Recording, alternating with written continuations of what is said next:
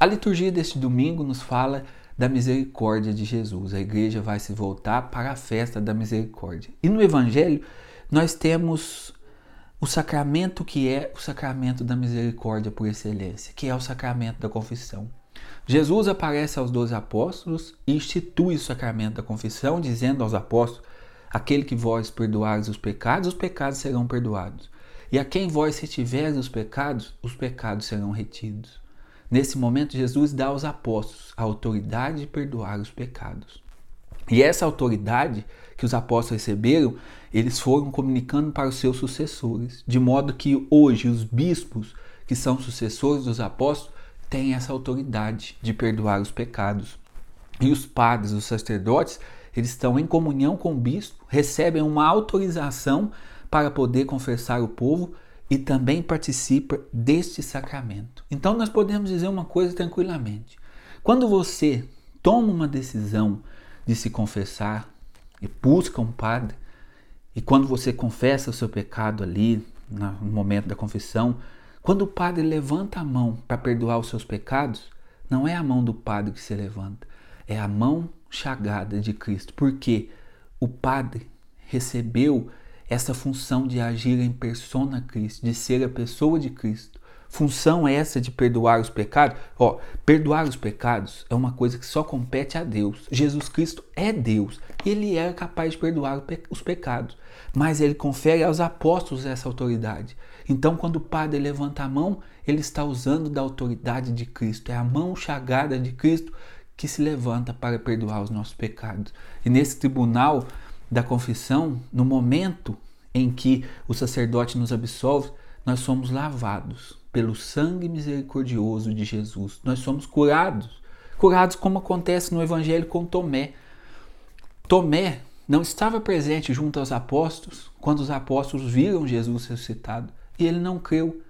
Mas Jesus aparece para Tomé e permite que Tomé toque nas chagas de Jesus. E ao tocar nas chagas, imediatamente Tomé é curado, se prostra diante de Jesus e fala: Meu Senhor e meu Deus. Gente, é isso que acontece na confissão. Na confissão, nós chegamos ali muitas vezes fracos na fé, sem ter condição de acreditar e de entregar a vida a Jesus, mas nós confessamos o nosso pecado e no momento da absolvição nós tocamos em Jesus e essa força que sai do corpo de Cristo essa força que sai do ressuscitado vem sobre nós, de maneira que uma pessoa depois de se confessar, ela pode dizer de todo o coração: "Meu Senhor e meu Deus". Porque Jesus, Jesus institui esse sacramento porque sabe da nossa fraqueza. Jesus institui a festa da misericórdia porque sabe das nossas fraquezas. E quando nós tomamos essa decisão de procurar um sacerdote e se confessar, nós estamos desejando Deus na nossa vida. Não percamos a oportunidade. Eu sei que por causa dessa pandemia, muitos não poderão confessar, mas assim que você puder, procure um sacerdote e se confesse. Se confesse para ser curado e liberto. Como Tomé foi curado e liberto da falta de fé. Quantas coisas Deus pode realizar em nós através do sacramento da misericórdia, através do sacramento da confissão. Que hoje, neste domingo, festa da misericórdia, nós possamos nos voltar para Jesus e dizer: Senhor, eis-me aqui, fraco, necessitado da Sua misericórdia. Eis-me aqui, Jesus. Eu quero tocar em vós para que eu seja curado, para que eu seja liberto. Que nesse dia da misericórdia nós possamos dizer como, como Tomé: Jesus, meu Senhor e meu Deus. Se você não tem condição de buscar o sacerdote, faça um exame de consciência neste domingo. Faça um recolhimento e ali medite como você está diante de Deus, como você está diante do pecado.